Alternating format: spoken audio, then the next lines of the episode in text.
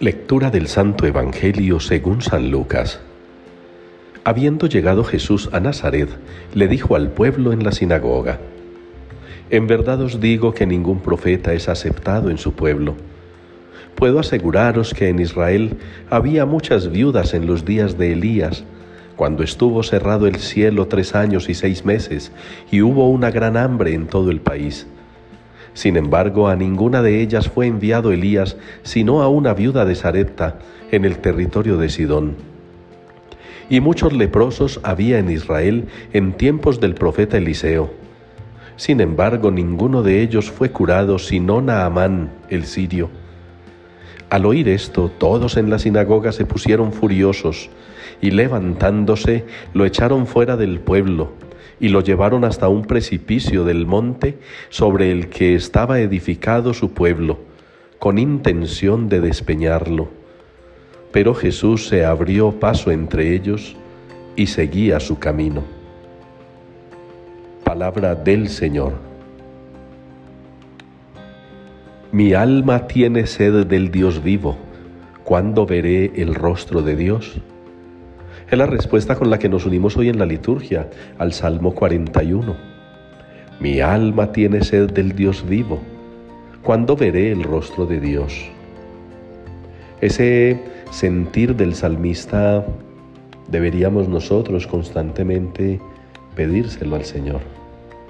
Que el Señor suscite, ocasione, provoque en nosotros sed de Él sed de su presencia, sed de su gloria, sed de su rostro, sed de su palabra.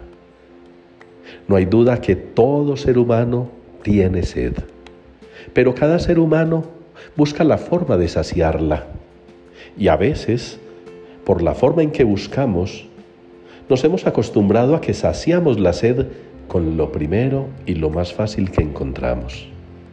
Por eso las ofertas de aguas podridas de este mundo atraen tanta gente. Millones y millones de idiotas que siguen a idiotas que se han enriquecido bajo el remoquete de influencers, solamente hablando basura, produciendo caca en las redes sociales. A esos millones de seguidores no les importa si la basura que consumen la consumen para el alma no, sacian la sed con cualquier agua negra. Pero esos mismos 5 o 6 millones de seguidores que tiene cada pobre de esos que se hacen llamar malamente influencers, seguramente no han bebido el agua de Cristo.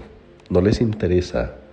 No les interesan las redes sociales que los educan, que los forman, que los moldean espiritualmente.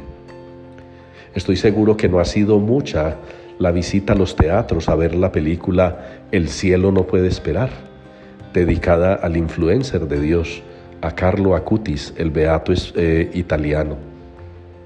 Así es la vida de nosotros, hermanos, en este mundo. Si también nosotros nos dejamos seducir de esas aguas turbias que quitan la sed muy fácilmente y sin buscarlas mucho, vamos a seguir endureciendo nuestro corazón. Le pasó a Naamán en la primera lectura. Le parecía muy complicada las instrucciones del profeta, le parecía muy complicado tener que ir a buscar agua en un río determinado. ¿A cuántos en el mundo les parece muy complicado escuchar a Dios, buscar el agua de la vida, a Cristo que es la fuente viva que nos da vida? Que ustedes y yo no caigamos en esa tendencia nunca, que sepamos buscar al Señor, que sepamos verlo, no como la gente de la época de Jesús, que teniéndolo ahí, la fuente, el pozo del agua viva, lo rechazaban, querían destruirlo, desaparecerlo, porque seguían teniendo un corazón endurecido.